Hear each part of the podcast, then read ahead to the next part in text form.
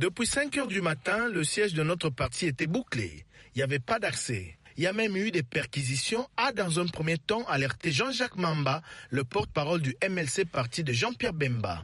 Et Madame Eve Bazaïba, la secrétaire générale du même parti et porte-parole de Martin Fayoulou d'ajouter, nous avons prévu une rencontre avec les militants de la Mouka, mais la police y a cassé notre podium et emporté les baffles. C'est justement au siège du mouvement de libération du Congo que Martin Fayoulou devait s'adresser à ses militants et sympathisants après s'être auto-proclamé président de la République. Le meeting n'a finalement pas eu lieu, Fayoulou n'ayant pu arriver sur place.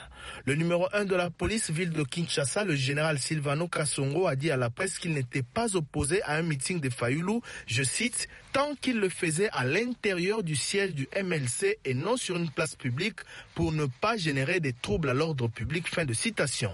Martin Fayoulou, joint par Top Congo FM, a lui dénoncé la barbarie, la brutalité des agents de l'ordre contre ces manifestants. Kinshasa, Thierry Kambouli de Top Congo FM pour VOA Afrique.